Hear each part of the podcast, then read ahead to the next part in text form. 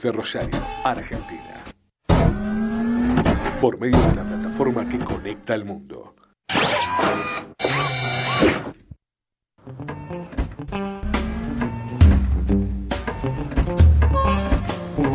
Comenzamos a introducir ideas contradictorias, con recetas clásicas y formas minimalistas, que significan cualquier otra cosa menos lo que dicen. Además, tenemos a disposición sustancias comunicacionales que solemos enviar cada vez que conseguimos seguidores. Suba el volumen. Difícilmente vuelva a escuchar lo que se escuche acá. O sí, pero, suban, igual.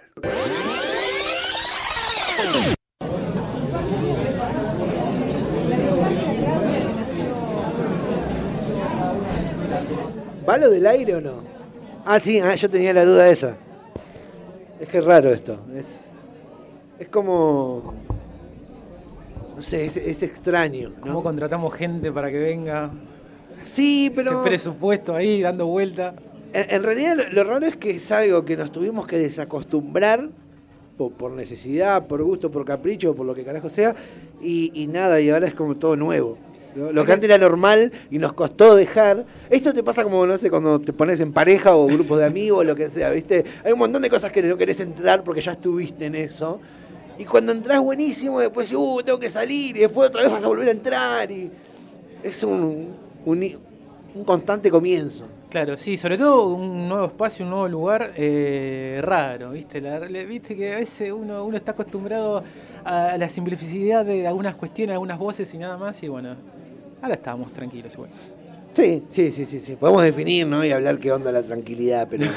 Definición, la tranquilidad. Sí. Eh, es eh, un poco extraño la, la jornada de hoy, porque si bien es un gran día, ¿no? Eh, más allá del programa, eh, gran día, ¿no?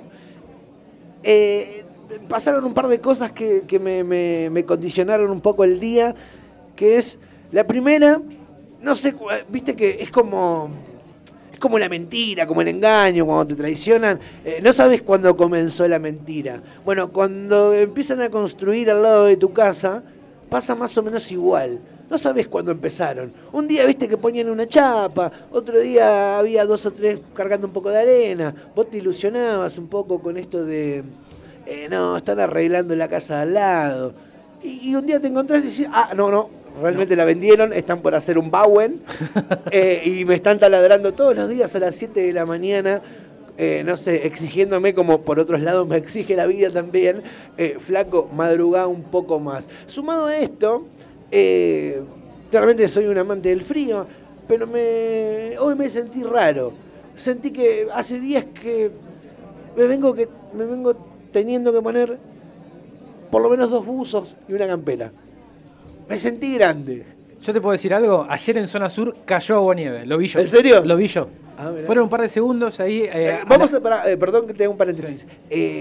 Al, al radio escucha del otro lado, que sepa que el ayer, el hoy y el mañana no ah, sabemos bueno, sí, cuándo sí, es. sí, bueno, no importa. Ayer, yo te digo ayer. Ayer. A la mañana muy temprano el perro se volvió loco y era la, era la bendita agua nieve. Y después a la noche también. Ah, mirá. Es que estaba muy frío, muy frío. Hay localidades cercanas, hay una que me encanta que se llama El Hortondo, donde nevó, maestro. Sí, es, es, es un poco raro el, el frío porque este año, hace un montón de años que por lo menos yo, es una sensación muy personal, no sentía la necesidad, lo haga o no, de ponerme dos pantalones. De verdad, es como. La otra vez me encontré con dos pantalones por casualidad, por una cuestión de laburo. A mí me pasa que, ah, mirá, a mí me era pasa entre- que bajé de peso y ahora viste que uso pantalones medio chupinangos. Ah. Y entonces es medio difícil ponerte dos ahí. Eh, bueno, pero ahí tenés que recurrir a los que quedaron de la etapa más Sí, ancha. Sí, pero ya tengo que poner el cinto, ya se me complica.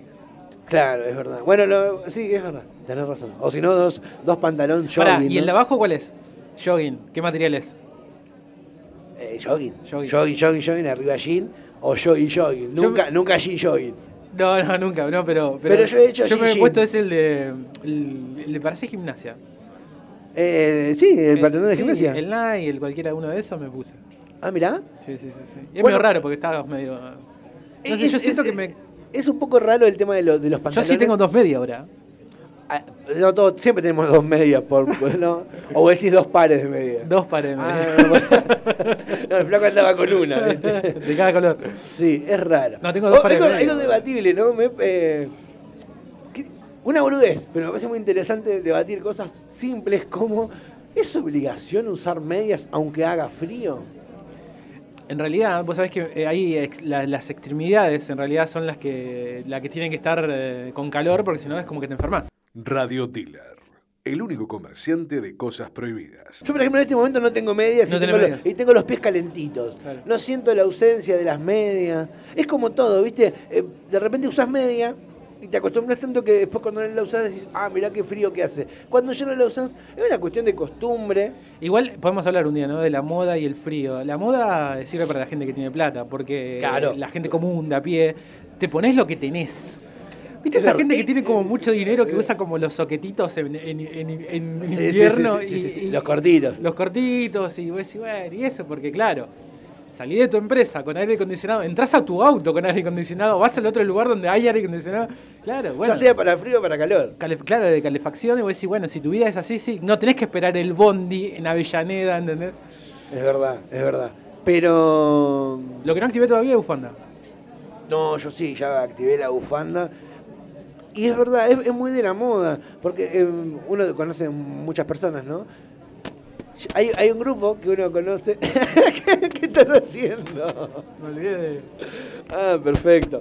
¿Me parece a mí o está medio alto? suena raro. Está todo medio alto. Está todo medio alto, sí, sí. sí. Yo a veces me, me alejo porque me, me voy, me, me- me- me saturo o nosotros estamos gritando mucho. No, estamos hablando mucho, estamos hablando muy alto. Perfecto. Eh, ¿Estamos alto o estamos hablando muy alto? Estamos hablando muy alto. Ah, ah, perfecto, perfecto. Bueno, no, eh, lo decía del tema de la moda. Viste que hay personas que uno conoce, un grupo, no, no, esto no quiere decir que sean buenas o malas. Eh, no- uno no está juzgando, sino apenas está siendo descriptivo. Que tienen la posibilidad económica, o no, pero lo terminan haciendo igual, por la razón que sea y del modo que sea, de eh, poder todos los años estar ahí pie a pie con la moda. De repente salió una bufanda que eh, es cuadriculada, eh, tiene un corte medio raro, o qué sé yo, o mide un metro y medio porque pintó esa. Bueno, ellos lo van a tener todos los inviernos, en este caso, van a tener su última bufanda, su última gorra. Uh, ¿viste la camperita esta? Y uno a veces está con la campera de hace cuatro años de invierno. ¿no? Yo recuerdo de cuando era chico, una que, que garpaba mucho, que era como la más populi, si se quiere, que era la campera de corderoy. Ah, que en el mejor de los casos era reversible. Sí, hermoso. Eso te salvaba la vida. Son cosas que no se lavan nunca, esa, esa campera no se la- tenía la misma mugre, tenía el mismo Fernet de hace 20 días, digamos. ¿no? Claro, porque acá, acá yo lo veo natural porque es una ciudad grande y hay un montón de cosas que donde yo me crié no estaban. Pero allá, una tintorería era como una cosa muy. ¿Eh? ¿Qué? Pasar un trampo. y pasa con muchas cosas eso, ¿no? Yo, me quedé con, por ejemplo, gente grande, abuelos o, gente mayor, que, que uno tenía acceso a, qué sé yo, a, a su placar y la ropa, ¿no? Tenían como muchas colecciones de ropa que con suerte vos les has visto usar una vez nomás. ¿no? Eran como para ocasiones especiales, con el pequeño detalle que nunca había ocasiones especiales. ¿no? Esta cuestión de la gente grande de acumular ¿no? y que quede sano por si en algún momento lo llegamos a necesitar. Y el olor a naftalina. Terrible. Yo que he hecho, trabajado mucho en mudanza, ah, esos placares de gente mayor, de adultos mayores. Vos sabés que con esta. Con, con esto de, de- de que comenzábamos de vuelta, ya me, estoy acordando que hicimos un montón de cosas que teníamos que decir y Sí, sí, sí. ¿no? si llegaste hasta acá ya no, hace ya no las querés escuchar, ¿no? Como por dónde escuchar, etcétera, etcétera. Em, mientras repasábamos y estábamos ahí en la, en la preproducción de, de esta nueva temporada, una de las cosas con la que me crucé fue con uno de, la- de los programas. Y yo recuerdo de cuando hicimos el, el primero, que era Mudanza y Coca-Cola, el primero del primero. Primera temporada que podés había escuchar hecho- en Spotify, ¿eh? ¿Cómo? Primera temporada que podés escuchar en Spotify. Claro, y en YouTube también están, los primeros sí, capítulos. Sí, sí, sí, sí. Así que bueno, están todos invitados en esta segunda temporada de Radio Dealer. Tenemos una nueva casa, tenemos Bit Digital, ¿eh? estamos alojados en Bit Digital todos los jueves. Sí, ¿a qué hora? ¿A qué hora, maestro? 21 a 30 horas. Sí, como te decía, el, um, En el primero, de Coca-Cola sin mudanza, yo Sí. recuerdo que fue en julio, Sí. ¿no? más o menos un sí. año, yo todavía nunca había hecho una mudanza. Ah, claro. Y después pasé por esa experiencia rica. De trabajar. De trabajar, sí, sí, de mudanza. No, no, mi vida fue una mudanza constante, ¿no? Eh, quiera o no yo mudarme. Eh, nada, todo un rubro ahí. Toda una, una secuencia de cosas. Eh, De dolores. yo creo que habría que escribir algo, man, un día sobre, sobre las características del mudancero. Vamos a ponerlo así. Sí. Es más, se tendría que llamar así el libro. Claro. El mudancero. Es un tipo muy particular donde, no sé si te ha pasado a vos, pero tiene tendencia a ejercitar demasiado la paciencia. Sí. ¿no? También que entendemos que en la mudanza hay que demorar un poco, laburas por hora, eh, etcétera, etcétera, ¿no? Y el que te lo hizo, o es el razonamiento que, que el tipo que maneja, o, tu jefe, si se quiere hacer, es si te llamaron para que le traslades las cosas porque la plata la tienen. O sea, dale tranquilo. Bien, Esa dicho, lógica, boludo. ¿no? Eh, también hay que decir que está aplicada para el otro lado. Hagámosles un descuento porque nos damos cuenta que es gente laburante como nosotros. Claro, a mí hay una cosa que me mata que era, por ejemplo, la F100. No va a entrar todo en una F100, no importa. No va a entrar todo en una F100. La mandemos en un viaje. Bueno, dale. Es verdad, es verdad, el, el famoso querer un viaje. Pero cuestión es que eh, es muy raro la ejercitación de la paciencia, o capaz que esto es una característica del empleado, que llega un momento que decís, che, es una mudanza, es acarrear cosas, eh, tenés cierta libertad, de- si tenés una persona al lado que es tu jefe, entre comillas, si quiere, eh, copado, no la vas a pasar mal, pero en un momento te vas a querer ir, ¿no? Un momento te vas a cansar de entrar y salir con caja, con el, placar, etcétera. Bien, este tipo es cuando más va a poner en uso ¿no? la creatividad de sus palabras para ponerse a charlar con la persona con la cual estamos mudando, para no irnos nunca más. Y vos decís, ¿por qué no te vas? Porque tengo que cobrar, no me voy. Es como el taxista, viste, que se siente culpable de no decir nada. No tenés que decir nada, pero él, se- él quiere que hablar. no, no es necesario que hable. Es verdad, el, el de la bueno, la persona con la que Vos con la- estás con manejando, yo te estoy pagando, no hables. la persona con la que yo hago, lo he hecho los laburos esto, eh, era taxista. claro, ¿entendés? bueno, no, el combo perfecto, papá, claro, no. Igual es un poco raro. eh, Y era peronista, seguro, ¿o no? Y, y sí, y, Sí. total- y ultramente religioso. Claro, bueno. sí, sí. Bueno, son tres cosas que van de la mano. Claro, claro. O sea, si tenés dos de ellas, la tercera eh, es inevitable. Es como la ecuación, ¿viste? Una vez que empezás a despejar X, y bueno, ya está ahí nomás el resultado. Claro, está ahí, cerquita. Una cosa fundamental para hablar de esto de lo- del tema de los fletes y las mudanzas. Está el chabón de barrio que hace fletes y en consecuencia hace mudanzas. Después está la, la casa que hace mudanzas, el, transporte, donde hay un colectivo. Que van con los cajones de Los mimbre. cajones de mimbre, tiene una serie de elementos. eh, Van el- muchos flacos, se toman todo el tiempo y vos no haces nada. sí. Te empacan todo, o sea, Claro. comienzan y terminan de principio a fin la mudanza. Claro. Así te la deben cobrar también, ¿no? Sí, obvio. Después estamos hablando del tipo de barrio, ¿no? Que se, se gana Que la vida la con, F100. con la F100 O el Citroën. sí, la- claro, o la- eh, me ha tocado casos que tienen la Trafi. Ah, También, te meten todo ahí. A mí me encanta cuando son la misma esta, la de los pibes, la, la coloradita esta, la, la, la- naranja, la de escolar. Ah, ah, la, la- claro, esa, sí, sí, una cosa así. Le da con esa, le da. Sí, que arriba tiene seguramente el portaequipaje. Claro. eh, que El portatuto. El portatuto. El portatuto. O sea, aparte portatuto suena a no me aguanta más de una pava, ¿no? Claro. A la sumo eléctrica. Eh, y no, y ahí adentro de ese, arriba de ese portatuto, de esas camionetitas, de esas cosas, entran millonadas de cosas. Y después está la gente como nosotros que hace la mudanza en el bondi. Es verdad, es verdad. Yo he llevado cosas en el bondi que el, el, chabón, el chabón me miró como diciendo, ¿en serio, boludo? ¿En serio te vas a subir? Sí, sí, sí. sí. He subido con sillas. Yo subí con todo. Pero es, es- es un poco raro, ¿no? Eso también te posiciona en algún lugar. Sí, señoras, eh, después de los 30 es inevitable el prejuicio. Es más, no crea en la persona que tenga más de 30 años que no posea prejuicios, porque no posee prejuicios quizá, pero es totalmente un hipócrita. Entonces, sí, lo tenemos y eh, las personas cuando se están mudando, esto la define muy bien. El que puede hacer toda la mudanza, el que contrata a los que vienen con los cajones de mimbre, ya cual empresa, y lo como dice el man, los que acudimos al colectivo, a la cercanía. ¿Cuántas veces te quisiste mudar dijiste que sea cerca? Un par de cuadras. La mitad de la mudanza la cocino caminando. Y ha pasado, y me ha pasado también de, de tener, de, de conocer situaciones de, de una mudanza que es, no sé, España, eh, qué sé yo, entre Urquiza y San Lorenzo. Y se mudaba a Italia, entre Urquiza y San Lorenzo. O sea, la vuelta. No llegó nada caminando. Cuatro viajes de mudanza hizo. ¿Es en serio? El, diez lucas se te fueron, negra. Diez lucas.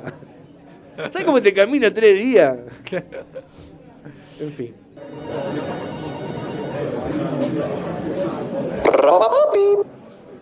Hola, buenas tardes, Radio Dealer. Hola, sí, quiero una tableta 3G y un permiso de circulación. Bien, ¿algo más, papu? Agregame tres filtros para la History y un barbijo comestible. Esos del Chapo Guzmán que me vendieron la otra vez. Listo, ahí te lo armo. Son 1.763 pesos más envío. Te queda 2.156 en total. Bárbaro Rey, completame los 2.500 con seguidores para Instagram. Perfecto, en media hora lo tenés ahí. El cadete se llama Lito Nevia. La patente es CFK 666. Que tengas buenas tardes.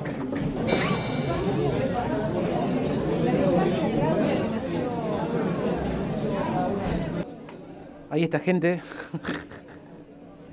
está comiendo, boludo. Está tan, tan, tan festejando. Bueno, eh, claro, sí. Qué, qué loco, ¿no? Nunca íbamos a pensar que en algún momento nos íbamos a replantear si festejar algo o juntarte con la persona que querés está bien o está mal, digamos, ¿no? Y, llegamos a eso, a la época... podríamos decir, hay un montón de definiciones, pero creo que estamos en una etapa donde en los últimos tres meses podríamos poner como un subtítulo a esta pandemia que es barbijo, vacunas y jeringas. Exactamente. Creo que, le, va, le va bastante bien. Siempre que, pienso en, estas cuestiones que tienen que ver con eh, la salud, ¿no? porque no deja de ser, eh, o sea, pandemia y un montón de cuestiones que tienen que ver con los medios, eh, cierta cuestión de miedo y después como eh, como centro de comunicaciones para cosas buenas que puede ser, no sé, la vacuna y demás, ¿no? una de las palabras que más me llamó la atención el año pasado, que creo que la hemos aprendido y reaprendido y cansado y un montón de otras cosas más, la palabra protocolo, ¿no? Uh. ¿Qué es el protocolo? ¿no? Entonces, eh, había una serie de elementos que era, bueno, protocolo esto, protocolo lo otro, protocolo esto, protocolo lo otro. Y en el barrio, qué sé yo, se termina dando otro tipo de situaciones donde para entrar a la carnicería el protocolo es eh, una rejilla con lavandina, digamos. Así es, nada más. Y, pero a veces por necesidad y a veces por abandono, cualquiera de las dos. Este, y el alcohol es el alcohol directo, ¿no? El alcohol bajado con agua. Así que, que, bueno, lo, lo, podés poner en un expansor, ponele, pero te quema. No es gel, no es alcohol en Bueno, es muy Como este, ponele que es re lindo, que es Rexona, que viene perfumado y tal, ¿no? Sí, sí, sí, sí todos quisiéramos tener ahí un proveedor. En, esa primera instancia era lavandina, punto. Mira, eh, es extraño porque hay una, división que no se hace, pero estaría, eh, sería interesante, porque termina sucediendo en base a lo que vos decís, que están los protocolos, está lo que se, hay que hacer, eh, lo que se debe hacer, etcétera, todo lo que vos quieras, pero mm, las posibilidades de las personas, según el lugar de la sociedad que ocupen, va a determinar mucho cuán eh, a rajatabla van a respetar el protocolo o no. A veces por la falta, de, o sea, por la carencia de algunos elementos del cuidado, eh, más allá, o sea, vos decís, no, no va a tener para un alcohol y para una lavandina y a veces lo tenés. Bueno, más allá de, eso, que son algunos, pueden ser algunos de los casos, hay otras personas que según su clase social, su visión política, su lugar que ocupan en el mundo, le interesa más o menos cuidarse, eh, usan más o menos alcohol, lo usan o no lo usan. Y esta división no se hace y de repente se habla de un protocolo y, de unos cuidados donde todos asumimos que todos entendemos igual, todos nos comportamos igual y todos nos podemos cuidar. Es como una canasta básica. Acá la básica es de 38 eh, mil pesos o de 40 mil pesos por mes para, para cada dos personas, por decir algo. Y de repente vos andás por la vida y sabés que hay personas que 40 mil pesos le pueden sobrar plata y hay gente que no va a poder con cosas, ¿no? En el contexto y demás. Se generaliza mucho al hablar de estas cuestiones y las historias son como muy diversas y nadie se ocupa de eso. Claro, sobre todo también por una cuestión de, viste que hay una palabra que también hemos aprendido mucho últimamente, muy de, muy de, este Mateas, es la palabra empatía. La empatía, Uno es no verdad. tiene empatía hacia el otro, digamos, ¿no? Y así con todo, ¿no? Desde- Palabra hipócrita. ¿no? Yo creo que es como, viste que hay palabras que se vuelven moda. Por ejemplo, Ah, hasta, sí. hasta- hasta hace un tiempito fue la tóxico, tóxica, tóxica, relación tóxica, eh, que esto, que lo otro. Bueno, ahora estaría- estaríamos pasando a, a otro grado que es la empatía, ¿no? Te falta empatía, ¿no? Sí, sí, que es como decirte tóxico, pero en un punto sí que se Sí. quiere, pero... eh, Sí, a ver, pero no te digo malo, te digo no sos, no sos tan, no sos tan bueno. Está camuflado, ¿no? Bueno, vos tenés que ser un ser empático. Bueno, Según quién. según quién y según, cómo no, y con claro. qué herramienta. No, no, con- aparte me gusta porque hay gente que te agarra de los pelos, te sacude, te sienta en una silla y te dice, tenés que ser empático. Claro. Eh, como Vos no estás siendo empático conmigo, Como claro. vos, digamos. Claro, sí, sí, Es sí. Bueno, eso pasa mucho, ¿no? En los protocolos también sucede la eh, interpretación subjetiva de cada una de las cosas. Y vos, insisto con lo político, pero no por una cuestión de hacer política, sino que eh, desde lo político, de- desde el- no sé, un tipo que le gusta el fútbol, ¿no? Que, lo que más le agrada en su tiempo libre es mirar fútbol, la decisión que se tome, si se juega o no el fútbol, parece una boludez, pero va a ser lo que defina su posición y su visión ante la pandemia y ante la cuarentena. Es muy loco, es decir, todos lo miramos sobre los conviene. Che, si a mí yo estoy más o menos cómodo, bueno, está bien que se haga lo que se, se tenga que hacer y lo que se está haciendo. Cuando a mí me joden un poquito, me sacan de mi zona de confort, ya me molesta y estoy medio en contra. Bueno, ahí no hay empatía, justamente, porque, por ejemplo, no, bueno, yo no voy a boliche. Ay, pero, pero, pero me encerró el gimnasio. Claro. Bueno, está bien, porque. Aparte, no, a esto ver, va más cada uno tiene, hacer el- el- a ver, cada uno tiene el derecho a hacer lo que quiera. No, pero y- en serio me estás diciendo que no, que estás triste porque no vas al gimnasio. No, bueno, pero puede ser una cuestión de salud, o sea, puede- está bien, digamos, pero te quiero decir, siempre hay algo que te molesta so- sobre lo tuyo. Ah, y no puedo ensayar con la banda. Bueno, no Claro. puedo tocar con la banda. Y estoy, estoy yendo más allá del laburo, porque mucha gente hace esto por laburo, entonces se quedó. Esto vamos a dejarlo de lado, obviamente. Mucha gente se quedó sin laburo y mucha gente quiere volver a su vida normal. Todos queremos volver a la vida normal, o lo que entendíamos como normal. Tu vida era una mierda, pero era tu vida. Con tus cosas, te tomabas un porrón. Ahora no puedes tomar un porrón a las 2 de la mañana. No, no hay distracciones. Hay ahora, me, calle. ahora me tengo que fumar la vida de verdad. No me puedo escapar No, tanto claro. antes. No me puedo escapar. Me quitaron la vía de escape. ¿no? El, el sistema me sigue oprimiendo, pero ya no me deja escaparme tanto. Ahora tenés que andar de cara. Claro, Claro, es verdad, es verdad, es verdad, es verdad. Es como una. eh, le, le pidieron a la sociedad que madure, ¿no? Bueno, y la sociedad no maduró en un montón de cosas. Por ejemplo, me pasa mucho con el tema del barbijo. Viste que siempre se- nos reímos mucho este de. Bueno, que tiene que, que tiene que ver con. el- la, cu- flaco, la nariz. Claro, la cuestión vial, ¿no? Esto de. Mucha gente no usa, usa mal el casco, ¿no? Lo, lo de las Claro. motos y demás. Bueno, yo he, he visto en el barrio la gente que activa en el codito ¿Cuál? el, ¿Cuál el barbijo. el bolsita de mandado? Claro. Es verdad. O la muñeca. O, la muñeca. o la muñeca, esa es más canchero. Y- o, todo el tiempo bajo, acá, acá en la bar, en la chiva. Claro, sí, sí, la bufanda es. Eh, y, y otra cosa también que me parece muy, muy extraño es esta cuestión de salgo de mi casa, no tengo el barbijo, pero solamente lo voy a usar cuando, cuando voy a entrar al local.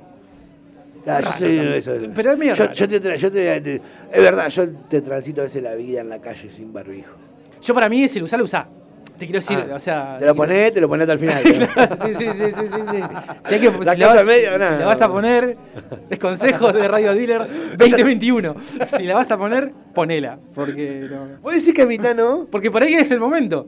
Porque por Bueno, pero ahí tendremos un tema. Vamos a hacer un episodio de eso. De ponerla, sí. De- de- con, con demostraciones gráficas y Claro. todo. Eh, eh, eh, y hago el paréntesis, ya seguimos con el tema del barbijo.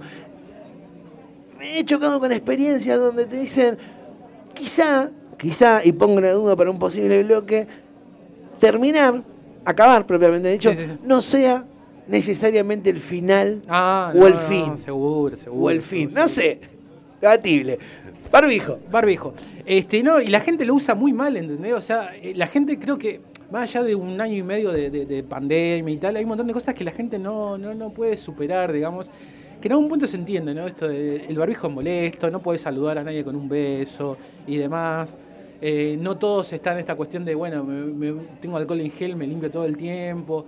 Este, el bondi lo tenés que tomar, lo tenés que tomar igual, digamos. Hay un montón de cosas, se entiende, digamos, ¿no? Pero si vos no ayudás tampoco a eso, digamos, es como, es como raro, ¿no? Es verdad. Y la palabra prot- protocolo quedó lejísimo. Sí, la- el, el tema del protocolo es una palabra que a mí me daba como. Ah, policía. Sí, obvio. Y ahora es como. Parece sinónimo de libertad. Es que la palabra tiene, tienen un peso, digamos, no estamos descubriendo nada nuevo, ¿no? Pero al decírtelo tanto tiempo, qué sé yo, en redes sociales, en, en los medios de comunicación, eh, protocolo, protocolo, protocolo, bueno, qué sé yo.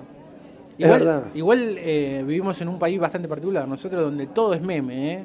Hasta las tragedias más grandes se vuelven meme. Es verdad, es verdad, todo, todo, y todo se simplifica desde, desde un meme y, y sí, que da risa. El tema es cuando se pierden la risa y, y a veces te olvidas. Hay temas que están buenos reírse y extenderlos y hay unos temas decís, bueno, no había que reírse de eso. Pasa que a veces hay cosas de las cuales no nos podemos reír que son re interesantes que reírnos de eso.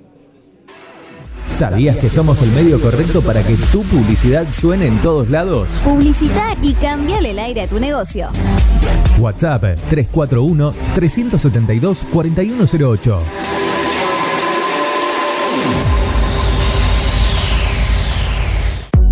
Mods, Deco y Hogar. Todo lo que necesitas para tu hogar y mucho más. Mods, Deco y Hogar. Italia 934 Rosario. Mods 341-421-1548. Mods.com.ar. Mods, Deco y Hogar. Soluciones Informáticas Rosario. Venta, reparación de PC y celulares. Boulevard Avellaneda, 1083 Rosario. Contacto 3416-175870. Soluciones Informáticas Rosario. Centro Holístico Luz Esmeralda. Parapsicología, Reiki, Tarot Terapéutico, Reflexología, Barras de Access, Masaje Holístico, Quiromancia, Lectura de Manos, Cursos y Talleres, Limpieza Energética de Casas y Comercios. Centro Holístico Luz Esmeralda, 341 663 1004. Nélida Valés, terapeuta holístico para psicología.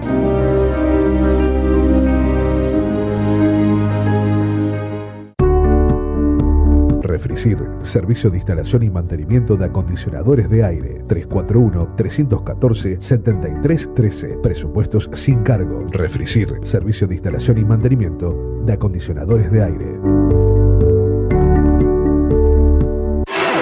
¿Sabías que somos el medio correcto para que tu publicidad suene en todos lados? Publicita y cambiale el aire a tu negocio. WhatsApp 341-372-4108. Nada,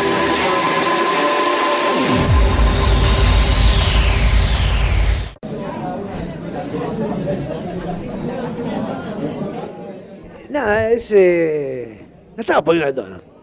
Estamos sí, comenzando sí, una relación, ¿no? Con Beat en este caso. sí. Hemos estado en otras cosas, pero como radio dealer estamos comenzando. Porque viste que cuando vos llegás, llegás a un lugar, es como el currículum que presentaste. ¿no? Ah, Hay gente, capaz que algunos sí tienen siempre el mismo currículum, pero hay gente que tiene como versiones de su currículum donde tiene una u otra ah, información. Entonces, según a dónde lo presentaste y dónde te llamaron, sabés que tenés que amplificar ¿no? o minimizar en ciertas actitudes. Es lo que nos pasa un poco con, con Beat y eh, desde Radio Dealer. Seguimos con el tema del, barbijo. A mí, la verdad, eh, lo que me pasa puntualmente, ¿no? Con el protocolo no tanto, sino más bien con el barbijo. Lo que voy a decir parece como re profundo, ¿no? En base a un barbijo, pero a mí me quita la confianza. ¿No? Para mí el, barbijo le quita el sentido a la, a la palabra eh, a la palabra confianza. Es decir, vos decís, ¿por qué estás diciendo esto? Porque si nosotros pensamos dos años para atrás, si vos decías que alguien te iba a poner, que el barbijo iba a ocupar el lugar que ocupa hoy, donde la gente elige su barbijo según su película o lo que carajo sea, ¿no? Ya es casi ridículo, ¿no? La elección del barbijo. Eh, si lograron eso con nosotros, todo lo que venga, eh, o sea, puedo esperar cualquier cosa. Si hicieron que yo, que la gente ande todo el tiempo con barbijo, hasta el punto de pelearse porque uno no se pone el barbijo, ya está, no, no, no, no hay mucho más para, para sorprenderse, puede pasar cualquier cosa. Entonces a mí yo, no confío en más nada, en cualquier momento puede venir una, eh, pueden bajarlos a alguien y, decirnos flaco, suban acá, nos llevamos a la mitad de la población para un experimento, y yo voy a decir, podía pasar, porque es así. A mí una cosa que me, me vuelve loco es eh, también la comercialización y cómo hay una necesidad, el mercado, la sociedad de consumo, hay una necesidad de que la gente lo vuelva algo tan. algo que le cuesta, que es usar barbijo, encontrar la vuelta para que entrar dentro de tus gustos. Entonces empezaron a aparecer barbijos de Central, de Newell, de tu equipo favorito, de tu banda favorita, y comercializar sobre eso, ¿no? También. Sí. Es como la gente, es como es también el oportunismo, ¿no? Del que llueve y está en la peatonal con las paragüitas, digamos, ¿no? Sí, igual lo- lo- para mí, lo, no sé si terrible, lo extraño de eso es que creo yo, puedo equivocarme, que hay mucha gente que no usaría barbijo si no estaría la posibilidad de- de- de- del, emo- del emoticón, digamos, del estampado. Hay gente Ah. que la motiva, ¿no? O le queda menos incómodo usar un barbijo. Es- a ver, hay personas que le tenían rechazo, me ha pasado de ver, al barbijo propiamente dicho, el blanco, el negro, que todos conocemos, y ya hoy lo usa relajado porque de repente, no sé, tiene un Homero Simpson en la Claro, boca, ¿no? Digo, hay un comercio, como vos decís, pero a mí me llama la atención la reacción de la gente. Ah, bueno, si tiene onda no me molesta usarlo. Claro. Si es el común cual enfermo, sí. ¿Por qué? Si es lo mismo. Bueno, y lo perverso es que las marcas entienden eso y ponen en funcionamiento todas sus cuestiones de mercado y tal, ¿no? Bueno, porque tiene que ver un poco con lo que hablábamos del invierno. Es decir, si tiene onda, Sí, pasa. el sistema te puede hacer hacer cualquier cosa. Cualquier cosa. Cualquier cosa. Desde mostrar el culo, ¿no? Eh, exponerte o, o enterrar a tu vieja viva o qué sé yo, o lo que sea. Cualquier cosa puede hacer con nosotros. Ponernos barbijo, cualquier cosa puede hacer con nosotros. Hay una cosa que me vuelve loco también es esta cuestión de la posibilidad de la gente de de hacer que su vida sea especial, ¿no? Que lo hemos visto mucho en redes sociales a través de la pandemia también. Esto de la vacuna. Yo soy Oh. importante y es muy importante que vos veas que yo me vacuné, porque la foto la tengo, ¿entendés? Sí, es raro. A mí, a mí, mira, yo lo que, lo que voy a hacer es, la pregunta que no sé si hay quien se hace, pero a mí me intriga mucho es, ¿quién te saca la foto? No, porque O sea, vos vas con alguien, o sea, es un evento, vas con alguien. Es como, vas con alguien, no vas solo a ponerte la No, vacuna. Claro, pero a veces veo como gente que te das cuenta que se la- o se sacó la selfie o, o se la sacó alguien. Pero también hay gente que está como como que fue una foto oficial o le pidió a... ¿Cómo es? Che, vine ejemplo- solo, te copás. Bueno, a mí, me, eh, yo cuando fui a, eh, cuando la acompañé a mi vieja para que se vacune ahí en la rural, había una señora que, que fue sola y me, me- me estaba mirando hace, hace rato. Le digo, digo, yo sé que soy lindo, pero estás un poco grande, ¿no? Tenía como le, yo le estaba diciendo eso con la mirada y la señora no aguantó más y en un momento me dice, ¿me podrías sacar una foto cuando me están vacunando? No, sí, buenísimo, sí, te saqué foto. Qué raro Me, eso. me- me- me- prestó, yo también llevé alcohol en gel, toda la bola, y yo, uff, me tocó el celular, la puta madre. Viste que Ah, uno- pero- ah, te se- perseguí en serio y, con eso. ¿Qué Yo sé no. yo? te quedé- uno, ese- Ya está, yo creo que... Pero bueno, le saqué un par de fotos y, y- y la, y la- la señora estaba como muy contenta. Me dice, ah, me sacaste un montón de fotos. Sí, no, está buenísimo. Sí, le digo, sí, está bien, qué sé yo. Elegí la que más te guste. Así que ese día me fui. ¿Sos jubilado? Ese día me fui feliz, boludo. Y se- le hice, o sea, esa mujer. Fue eh, feliz. va Tuvo poder- la foto gracias a va vos. a poder compartir a, a toda su Le familia. pasaste tu Instagram. No, no, Hay que no, no, pasar- no. Etiquetame. Etiquetame. Saco fotos para, ¿no? para vacuna. Claro. Eh, sí, es, es un poco extraño. ¿no? Yo creo que hay que, hay que, hay que vacunarse. ¡Porro! Que me tiraste vos, que sos igual que mi hermana, me vacían los ceniceros. ¿Por qué Ay. tiraste las aceitunas? Quizás el mundo nunca estuvo de cara. Radio Dealer. Tu proveedora. Sí, el, hay que vacunarse, ya no. Me parece que también es medio, medio raro cómo nos distraemos pensando, che, nos están por controlar. Ya te controlan, maestro, ya se, hacen con vos lo que vos querés. Vos andás todo el tiempo en tu vida queriendo ser el perfil de tu red social, pero no te querés vacunar porque de repente alguien te va a controlar, qué sé yo. Eh, otro término también como, que, se- como decía, ¿no? Esto podríamos definirlo como barbijos, vacunas y jeringas. No sé, es medio raro, ¿no? Porque si bien vacunas y jeringa se refieren a lo mismo, yo, vos, vos me decís jeringa y a mí ya me da, no sé, me da Clapton, qué sé yo, me da, me da Kurt. Yo pi- pienso en eso.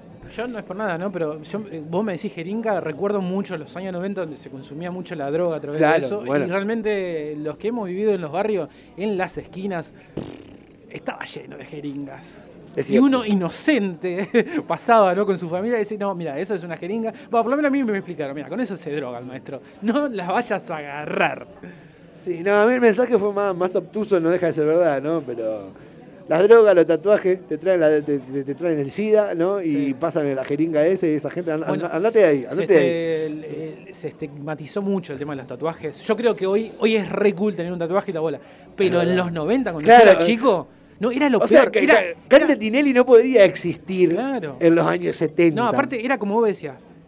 Eh, jeringas, sinónimos, tatuajes, drogas, eh, delincuencia, Sida. preso, Sida. sida. Eso. Era Eso. un montón, una carga pero una carga negativa y una desinformación también importante. Sí, eh, podríamos decir que, no sé, eh, Jeringa, oh, Jeringa era un pibe del barrio. Es un muy buen apodo. Ahora, ¿por qué, se le, ¿por qué le ponen jeringa? ¿Sabés por qué? No. ¿No sabés por qué? No. Jeringa eh, está metido en todo culo. Ahí va. Me gusta igual, ¿eh? Eh, bueno, voy a preguntar qué. la eh, ¿Qué sé yo? Eh, es, más violento, Jeringa. Jeringa es violento. ¿no? Es violento. Jeringa no lo utilizaba para, para algo cariñoso. No son como esos apodos tipo tuca, ponele. que tienen amor. Que tienen amor, entendemos por qué, pero es como tuca. Debe ser la A. Filtrito. Debe ser la A. Que... Es verdad, es verdad, Jeringa. No, no, para mí, para mí está en el, en el G o en el Rin. Ahí donde Jerín. Jerín. Es como que te pincha ahí, Sí, ¿no? sí. Adicto, te dice, una cosa así. Bueno, hablando de jeringa, hay gente que se desmaya, ¿eh? Con... Que no le gusta que le pongan ningún tipo de vacuna o ver una jeringa y se... Bueno, es verdad, a mí, a mí no me gusta mucho la, no, no, no, sacarme sangre, esas cosas me da, me da impresión. Pues ¿sabes por qué? Porque me da la sensación siempre de que eh, me estén sacando sangre o vacunando, siempre me da la sensación que se va a quebrar la aguja y me va a quedar adentro. Siempre es el miedo que tenemos todos. es- ¿Ah, sí? es el tema- Ah, no, ah. Una vez me acuerdo que una, una- Todos lo entendieron, yo lo superé. una vez tenía un dolor de no sé qué y me pusieron una pichicata ahí en la... Una pichicata, fíjate, sinónimo de jeringa. en la cola y... Que no te da eso. Y me gusta la enfermera, viste, que vio millón de culos claramente y dice, negri, negri, poné flojito, porque si no, y me tocó un poquito. Y yo digo, la puta madre, cuánta intimidad un martes a las 3 de la tarde en el provincial, ¿entendés? Claro. En la, en la guardia, ¿entendés? Aparte Sí. es muy loco porque lo que para vos es un laburo y una cotidianidad, a mí me, me puede llegar a generar cosas, ¿no? Que me toque la nalga, que me digas flojito y me digas papu. Claro, flojito, negri, flojito. Eh, Sí, sí, le dije todo tímido, todo colorado. Aparte a mí vacuna me da, me da el... Vos me decís vacuna, no sé por qué me lleva al hospital, no sé si está, en- creo que está, hay en muchos hospitales, un cuadro de un nene llorando, Ah, ¿no? Es terrible, es como... A mí me queda sensación, lo redescubrí acá, yo me encontré con hospitales acá que atienden bien, que, que son concurridos, ¿no? Que bien. ¿Vos decís, Pero- la, vos decís la imagen de un nene de tipo de ojos claros? Que está De ojos claros, Bueno, verde. es, es una maldición, no me acuerdo el nombre del pintor. Eh, porque se quemó eh, un cuadro que... Un orfanato era, ¿no? Sí, y se prendió fuego y quedó el cuadro, una Sí, cosa sí, así. Sí, sí, sí, es verdad. Pero, ¿por qué están los hospitales? Bueno, me crié con esa sensación de hospital tenue, ¿no? Yo odio los hospitales. Yo odio es los- yo igual la- odio la- los- la- Hay una vibra ahí, papá. uf. Viste, Es como cuando pasás, viste, cuando me ha pasado una o dos veces acá en la ciudad y una de chico, me acuerdo de alguien que se ve ahorcado. Cuando vos, cuando vos, cuando claro, cuando vos transitas muy cercano a donde murió alguien en ese momento, no, no vi los cuerpos claramente, ¿no? Eh, está la vibra rara. Sí. Se siente la vibra. Vos decís, ¿qué onda? O sea, eh, percibís. Percibís la, la- la- la energía de que no sé si el muerto anda dando vueltas. ¿Y sabés qué me hace acordar a esto, ya que hablas de- hablamos de energía y demás? Anoche vi. No sé cómo caí ahí, pero. Elite. No. eh, La casa de papel. No. te estoy diciendo todas cosas que no sé que no voy a eh, Masterchef. No, no, terminó, ganó, ganó. El único que yo quería que no gane. No sabía quién quería que gane. El de Casi Ángeles. me chupaba un huevo, la verdad, Masterchef. ¿no? ¿Cocinaba por lo menos el pibe ese? No. Era, mira, yo le voy a decir esto. lo- lo- en, un, en un momento lo, lo miré con alguien, después lo dejé de ver. Pero siempre sostuve lo mismo. Cada uno, cada uno, más allá de ser un laburo y sabemos que hay un montón de plata y la tele, etcétera, etcétera, y que cobraba por eso y que no era en vivo y que estaba ficcionado y todo lo que ya sabemos y si no lo sabía, jodete, no era de verdad y en vivo. Eh, todos tenían un objetivo personal para mí. El de este pibe era, es mi única chance, mi última chance de volver a la tele y hacerme conocido. Porque estaba radicado en, En Estados, en- Uni- en en Estados Unidos y como que no existía mucho televisivamente Después de hablando. pegarla en Casi Ángeles desapareció el muchacho. Claro, pero cuando vos lo- bueno, yo que lo vi un tiempito, ¿no? Eh, no, no- no puedo ondear mucho en esto porque son cosas que estoy borrando, Sí, de- sí, de- sí, sí. tipo el, el- el resplandor. Eh, es raro porque el, el chabón era como muy inseguro y le ponía realmente... Empeño. Sí, pero más allá de poniendo empeño, realmente le afectaba cuando algo le iba mal. Y eso, pero eso cayó bien en la gente. Sí, sí, a mí nunca me cayó bien, sí, pero sí. Tendría que haber ganado Canigia, pero se fue solo. A mí me gusta Eh, Sol Pérez. Pero bueno, No que porque te- cocina, sino que me gusta Sol Pérez. Sí, pero me, yo al verla, a- a- al prestarle un poco más atención, porque la verdad que de Sol Pérez era como Cintia Fernández, conocía Claro, sí, el sí, cuerpo sí, y un poco la voz. Parece piola o no. No, no a sé. mí me da todo lo contrario. Ah, es muy. Mm, sí, me da re cizañera. Me da falseta. Esa, ay, mi amor, es muy- te da vuelta, ¿viste? Y- bien, y como te decía, volviendo, porque ya no estábamos yendo, Sí, vo- ¿viste estaba algo? viendo anoche que me hizo acordar a esto de las energías que veníamos hablando y demás, La suerte está echada. Ah, gran película. Gran película. Algunas cosas dije, ah, mira, esto me El hijo de convence Tato. mucho. El hijo de Tato la dirige. sí. Claro, pero qué, buen, qué buena peli. Y me gustó... La parte, la secuencia esa, la del partido de fútbol, de que no lo ves en vivo, que en realidad ya pasó. Oh, Es, es- es genial. Estoy escribiendo una novela que tiene que ver con el tiempo y ese pedacito me, me- me- me lo anoté porque es importante. Es buenísimo. Lo que dice el tipo es que yo bailo todo el día, tango el domingo. Voy a mi casa y lo que más feliz me hace es mirar fútbol en vivo. Pero yo creo, o sea, en diferido. Pero yo creo que es en vivo. Me emociona. Logrado, claro. El loco decía que la vida, la, la vida a lo mejor era algo que no era en vivo, sino que era en diferido. Eso está buenísimo. Y, hay- y también hay otra explicación de, para los negativos, eh, esta cuestión de la suerte, que la suerte todo el tiempo está oscilando. O sea, todo el tiempo tenemos buena suerte, mala suerte. Va, viene, va, viene, va, viene. Sí, sí, sí, sí. Eso es una gran película. Eh, gran película. Hola, me llamo Radimir Sotelo. Comencé jugando con cajitas de fósforos y hoy hago muñequitos con las cajas y aumenté mis ingresos al mil por ciento. Vos también podés ser tu propio jefe. Escribime al link que está aquí debajo del video y deja de ser pobre. Acordate, cajitas de fósforo.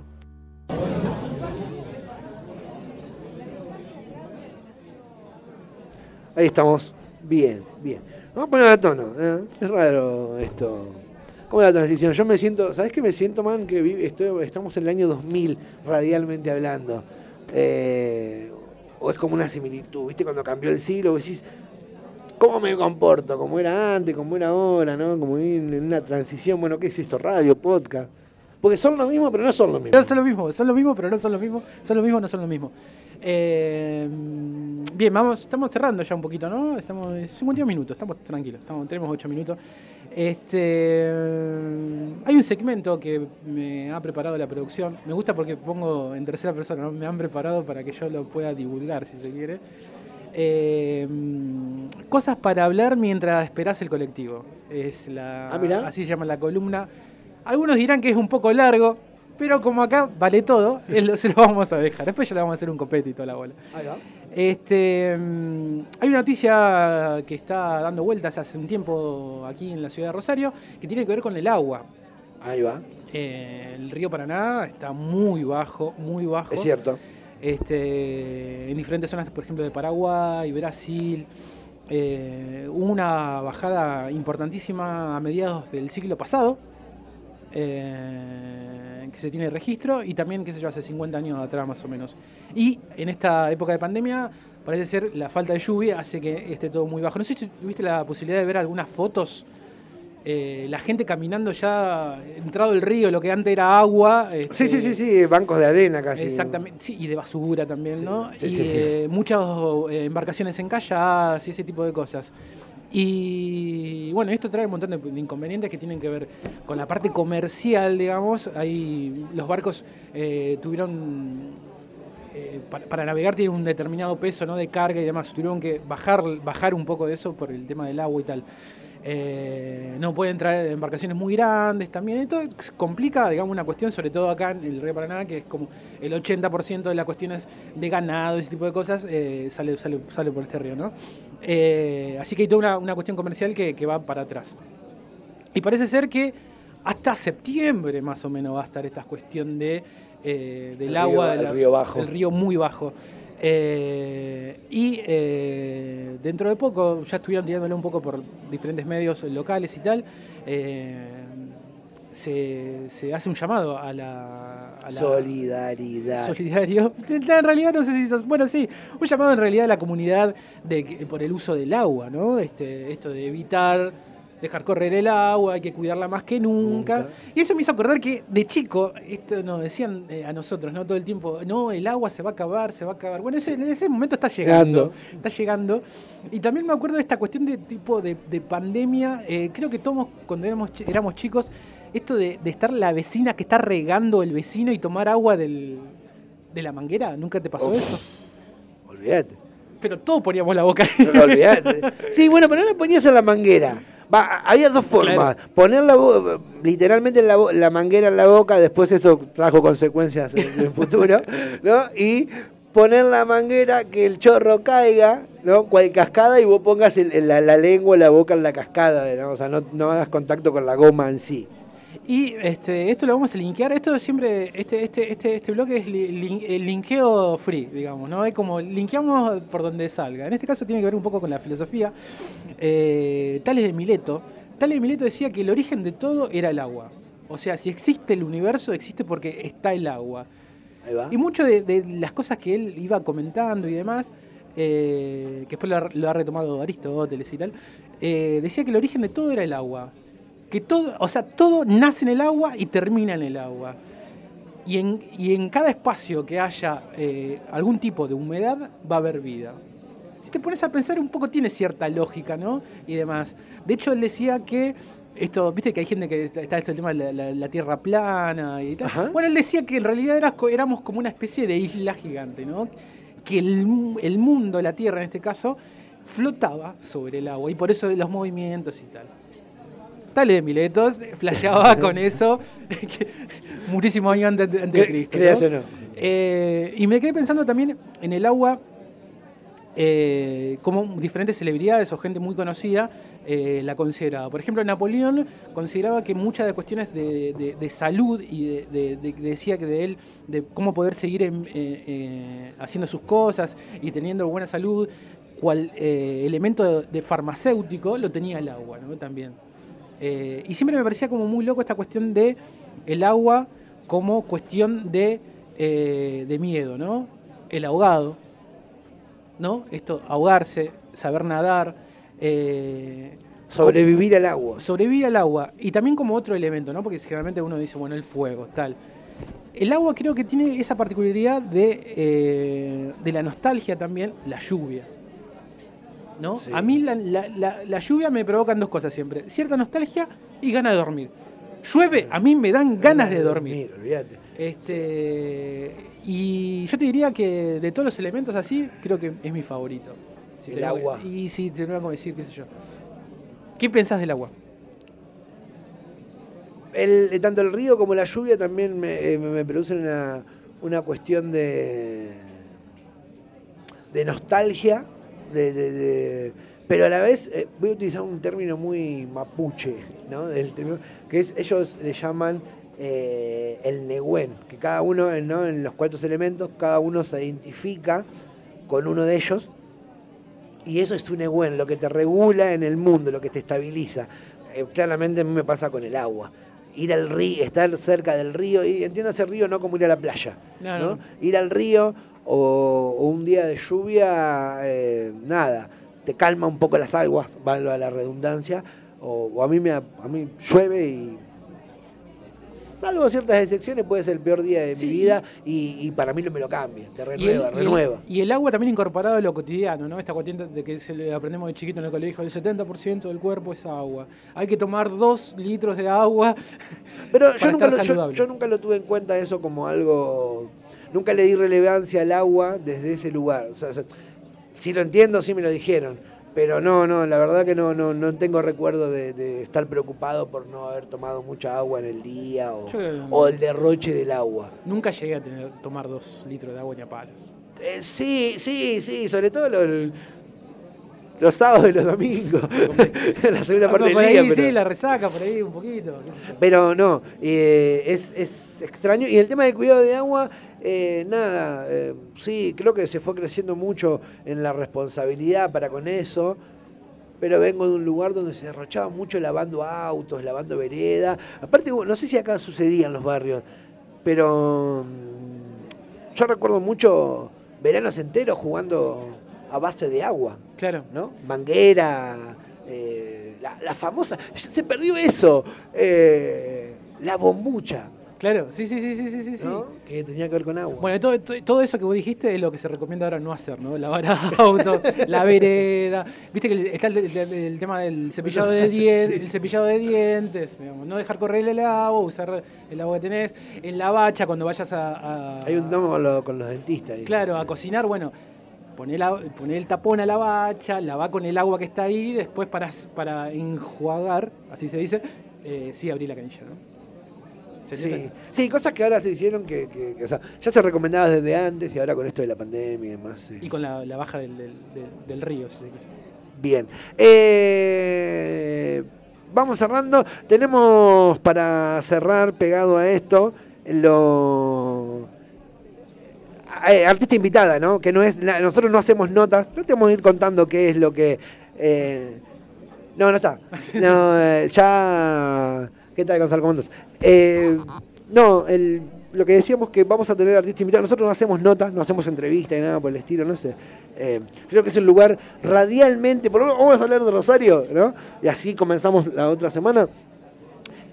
Hacer entrevistas a artistas sea quizá la forma más demagógica que tiene la mediocridad en esta ciudad, ¿no? Para hacerse notar en cualquiera sea el medio. Dicho esto, alguien que vamos a tener todas las semanas, que es Vivian, una oriunda de Uruguay, ¿no? Eh, la conocimos acá en la ciudad y demás. Ella es artista, actriz y demás, y hace una sección que se llama Deporte y Vino, una forma muy particular de hablar de fútbol y como no podíamos no pertenecer a alguna cosa, todos tienen su parte de deporte, nosotros también la tenemos, pero a nuestra manera. Man, algo antes de irnos. Si es la primera vez que escuchan este hermosísimo programa, eh, los invitamos a que nos sigan en Instagram. eh. Aparecemos como Radio Dealer. Eh, jueves, 21 a 30 horas aquí por Bit Digital y también vas a, lo vas a poder escuchar en diferentes plataformas. Por ejemplo, Spotify, que es el- lo que escucha el piberío. ¿eh? Spotify. Sí, eh, y nada, si sos de radio y si no, de cualquier... Todos los primeros programas son raros y ponemos mucho en el segundo, o en el tercer, cuarto. Dale. Radio Radio Di- Radio Dealer. Ejercitando la creatividad. Deporte y vino. Pelota que abre para Nani, la tira larga Nani, pelota para Molina, Molina para la gente ataca, ataca, pega, ¡Gol! ¡Gol! ¡Golazo, golazo, golazo, golazo, golazo! ¡Gol! Deporte y vino. Claro que sí. Mi nombre es Vivian y hoy vamos a inaugurar este segmento tan hijo de puta como se puede. No solo vengo a ofrecer mi corazón, sino las partes más eróticas y diversas de este cuerpo de diosa latina, de péndulo del no saber deportivo. Usted está ante las más altas esferas de la mala y dudosa utilización del idioma español, o de lo poco que queda de él. Como ustedes ya sabrán, esta deformidad radial de la que yo no soy culpable, me hago cargo. Este hijo apócrifo de Radio Dealer por plataforma BDS tal, claro está, eh, decidió no abortar. Se llama Deporte y Vino. Si ustedes lo quieren encontrar, pueden hacerlo en Spotify. Deporte y Vino es parte de Tribuneando, programa deportivo que me dio vida y muerte y se transmite desde Buenos Aires. Todo eso, como dije, lo pueden encontrar en Spotify. Directamente desde Peronistán o de la gloriosa reina de Peronia. No, mentira, todo un divague. Yo ya quisiera. Esto viaja cual verga cósmica de nano, comunista fachero con lactogenomas en el semen desde la ciudad de Muerte Video, donde se encuentra en mi imperio de irreverencia y mal gusto que tan solo por piedad ustedes tienen el honor honor de escuchar. Claro que sí. Así que a, a sacarse las pijas plásticas de burro de conducto auditivo, porque cual guascaso, todo esto viaja a través de radio digital, a la cual agradecemos por permitir opiniones tan faltas de subjetividad como la mía. Bien. Así que abran el libro en la página 69, porque hoy me viene toda lasciva, lujuriosa, impúdica, obscena, viciosa, carnal, empoderada y cachonda. Toda devota y devota, que ustedes ya saben.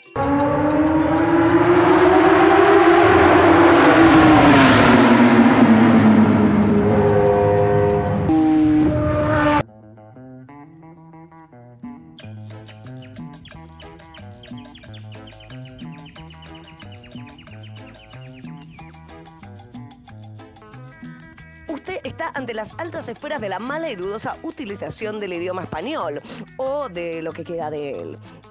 Como ustedes ya sabrán, esta deformidad radial de la que soy culpable, este hijo apócrifo que tribuneando deci- decidió no abortar, se llama Deporte y Vino. Claro que sí. Y se transmite directamente desde Peronistán o del glorioso reino de Peronia. No, mentira. Ya yo quisiera. Esto viaja cual verga cósmica de nano comunista fachero con lactogenoma en el semen desde la ciudad de Muertevideo, donde se encuentra mi imperio de irreverencia y mal gusto, que tan solo por piedad ustedes tienen el honor de escuchar.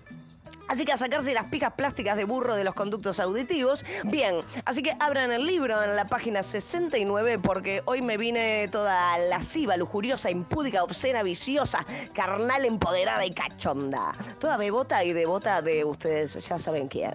En el día de la fecha vamos a hablar de uno de los eventos deportivos que más me interesan sobre la faz de la Tierra, si no es el que más me interesa. Estamos hablando de superclásico argentino de fútbol, River Plate versus Boca Junior.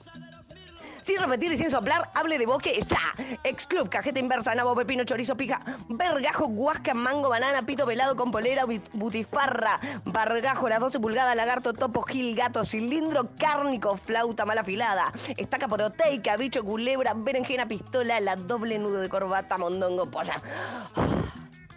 Y en esta otra esquina, el glorioso Club eh, Atlético River Plate. Sin repetir y sin soplar, ya. Prestigioso, único, mi amor, cosita, célebre, eminencia, monumental, magnífico, grandioso, majestuoso, espléndido, colosal, hogar del rock. Amor de mis amores, vida mía, decime cosas. Enorme, inmenso, enso, magno, formidable. Club que me hace incondicional, me fanatiza, me es axiomático, me engallardiza y ramoniza, me entusiasma, me apasiona, me garcho a Bianchi con peluca, me motiva, me emociona, me deslumbra, me electriza toda. Ah, me arrebata, en fin. Seguimos porque esto no, no termina más.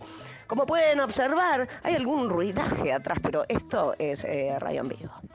Bueno, comencemos. La rivalidad entre Boca y River comienza a principios del siglo XX, cuando dichos clubes compartían espacio geográfico en el barrio de La Boca, dentro de la ciudad de Buenos Aires. Porque ya sabemos cómo es la gente de Salame, que no puede compartir las mismas partículas de aire sin generar un grado de roce con el prójimo. Pero bueno, gracias a esta cuota de imbecilidad humana es que podemos gozar de dicho clásico. Vamos a repasar algunas opiniones de algunos medios deportivos británicos, por ejemplo. Según el periódico The Observer, el superclásico se encuentra entre los 50 espectáculos deportivos que hay que ver antes de morir y yo no podría estar más de acuerdo. The Sun dice lo siguiente, es la experiencia deportiva más intensa del mundo. La revista 442 lo catalogó como el clásico más grande del mundo y The Mirror lo consideró el clásico más feroz del mundo. Opa. Y sí. Entre ambos suman un total de 137 títulos oficiales. Boca cuenta con 70 conquistas, 48 nacionales y 22 internacionales, mientras que River posee 67 trofeos, 49 de carácter nacional y 18 de nivel internacional. En enero de 2014, en ocasiones, en ocasión, perdón, de disputarse el superclásico en ese lugar tan extraño llamado Córdoba, se estableció un nuevo récord mundial Guinness, en donde fue así que hubo la mayor cantidad de personas flameando banderas durante cinco minutos. Hablando de récord Guinness, desde el 2012 River Plate cuenta con la bandera más larga del mundo. En realidad, existe una bandera más larga que es eh, de Argentina, pero al no estar registrada no cuenta como un récord oficial. O sea, están gileando, gente, pero bueno, mucho mejor para mí. El origen del superclásico no está del todo claro. Algunos hablan de que fue en 1908, otros en 1913, donde el 24 de agosto jugaron por el torneo de primera división y en donde River ganó 2 a 1. Lo que sí sabemos es que fue el 20 de septiembre de 1931 el primer enfrentamiento de Boca y River en el profesionalismo.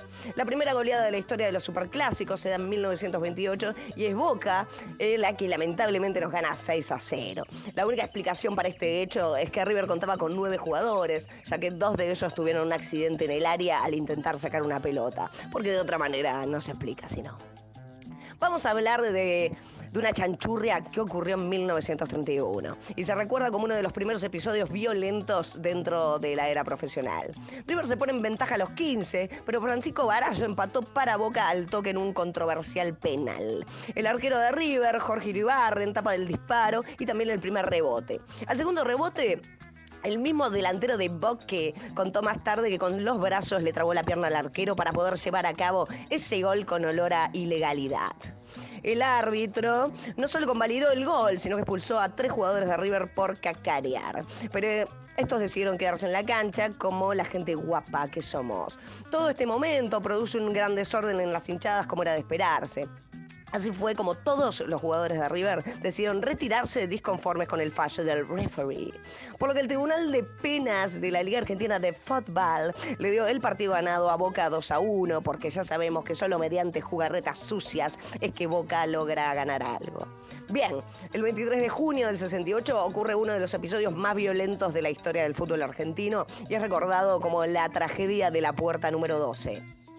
Episodio que hace unos días tan solo cumplió 53 años. River y Boca jugaron en el Monumental en el marco del torneo metropolitano de ese año, finalizando con un pobre 0 a 0. Obviamente hablamos de un partido con el estadio absolutamente lleno y en el contexto de la dictadura de, la dictadura de Onganía. Minutos antes de finalizar, la hinchada de Boca, que se encontraba en la tribuna visitante, decide retirarse para evitar conflictos dirigiéndose a la puerta 12. Qué ironía, ¿no? En la misma, la iluminación era pésima, tan pésima que no se veía absolutamente nada. Y para cómo el piso estaba resbaladizo. Producto de esto se genera una avalancha masiva que deja un saldo de 71 personas fallecidas, en su totalidad hinchas ceneices. Y hablamos de gente de un rango de edad que va de los 19 a los 25 años. También se registraron 103 personas heridas. Se manejan tres hipótesis ante lo ocurrido. La primera es que la gente encargada del operativo de seguridad no había retirado los molinetes y que esto impedía la correcta salida de la gente. La segunda es que directamente la puerta se encontraba cerrada, desencadenando así el mismo trágico final. La última hipótesis, tal vez la más polémica de ellas, cuenta que la policía había estado rodeando, esperando que salga la barra de boca para reprimirlos por un lado y porque fue la hinchada de boca la que había estado cantando canciones en contra de la dictadura. Y ya sabemos cómo son las dictaduras. Fue a partir de este episodio que se desprende el cántico No era la puerta, no eran los molinetes, era la policía que daba con machetes. Ha habido, ha habido juicios legales y juicios civiles contra responsables de la AFA, dirigentes de River y el personal de seguridad, aunque finalmente todas las causas quedaron archivadas. En abril de 1994 sucede otro penoso episodio por el torneo clausura. River le gana 2 a 0 a Boca en la Bomboverga. Después del partido, un grupo de 60 hinchas de Boca salió del estadio y se dirigió a una zona descampada, cercana a las vías. A las vías a las viñas, iba a decir. Eh, se reunieron debajo de un árbol y sacaron armas de varios bolsos que tenían escondidos. Allí esperaron un grupo de hinchas de River que viajaban en un camión y lo atacaron cuando este ingresó a la avenida Huergo. Dieron más de 30 disparos de bala y provocaron la muerte de los hinchas Walter Vallejos y Ángel Delgado, además de dejar a otras tres personas heridas de gravedad. En fin, unos subnormales, vamos a escucharlo con nuestros propios oídos. Mayo del 2015, Boca y River juegan en la, bombo, en la bombonera el partido de vuelta a los octavos de final de la Copa Libertadores. Un primer tiempo sin goles y bastante insípido. Al regresar para jugar el segundo tiempo, los jugadores de River fueron agredidos con una preparación de dudosa procedencia, como la dignidad de Boque, denominada mostacero.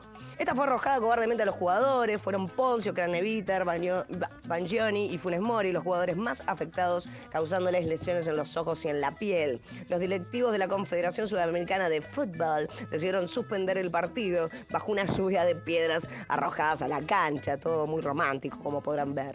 Finalmente la Comebol le dio el pase a cuartos de final a River y sancionó a Boca con jugar sus próximos cuatro partidos a puertas cerradas en la siguiente competencia de la Comebol y una multa de 200 mil dólares. La verdad que bastante barata, se la cobraron los mugrientos estos teniendo en cuenta que los simios de la Comebol encima luego le bajaron la pena a tan solo dos partidos. Esperen que pase un tren.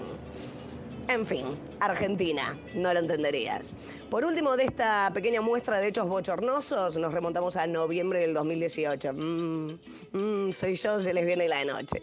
Se iba a definir el campeón de la Copa Libertadores, pero oso, no.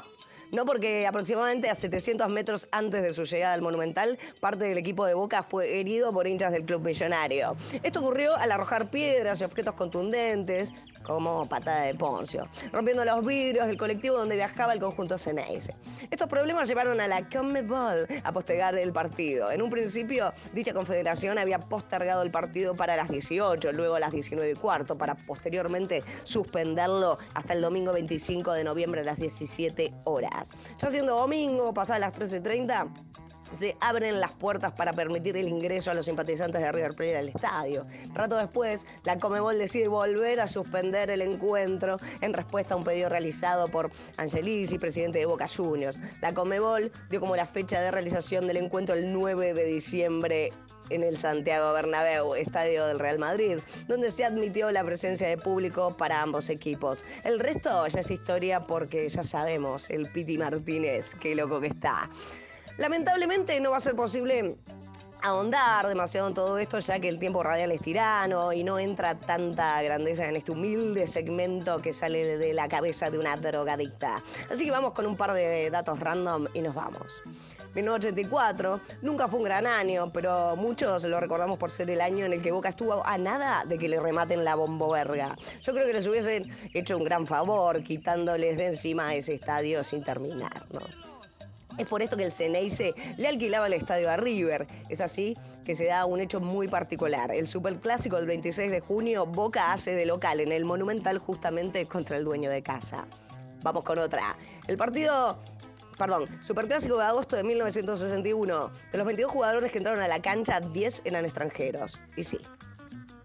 Este encuentro termina 2 a 2. 1949 ocurrió la gran Enzo Pérez, ya que se dio un superclásico particular en el Monumental. Promediando el encuentro, Amadeo Carrizo cae desvanecido por un golpe en el hígado, muy, muy deportivino, y tiene que salir para ser atendido. Como el partido debía continuar, fue Alfredo Di Stefano el que lo reemplazó los seis minutos que tardó en recuperarse. River ganó aquel clásico 1 a 0 con el gol de Ángel Labruna. Lo que consiguió Norberto Menéndez sea probablemente muy difícil de igualar. El delantero salió campeón tres veces con River, 1955, 1956 y 1957, y otras tres veces con la camiseta de Boca, 1962, 1964, 1965. En sus 14 superclásicos jugados, 8 para River, 6 para Boca, marcó 7 goles, 5 con la banda de mis amores y 2 con la azul y oro. Bueno, ponele oro. Bien, por hoy yo ya he salvado al mundo, al menos por un rato del aburrimiento sin fin que nos aqueja a todos por igual. Es por esto que muchos de nosotros terminamos cayendo en las drogas, el alcohol y el amor. Dicho esto, esta frase sin sentido, no olviden dejar la Kawasaki por fuera del alcance de niños borrachos y fascistas. Y fascistas, Dios, y fascistas. Besito en la cola a todos. Chau, chau.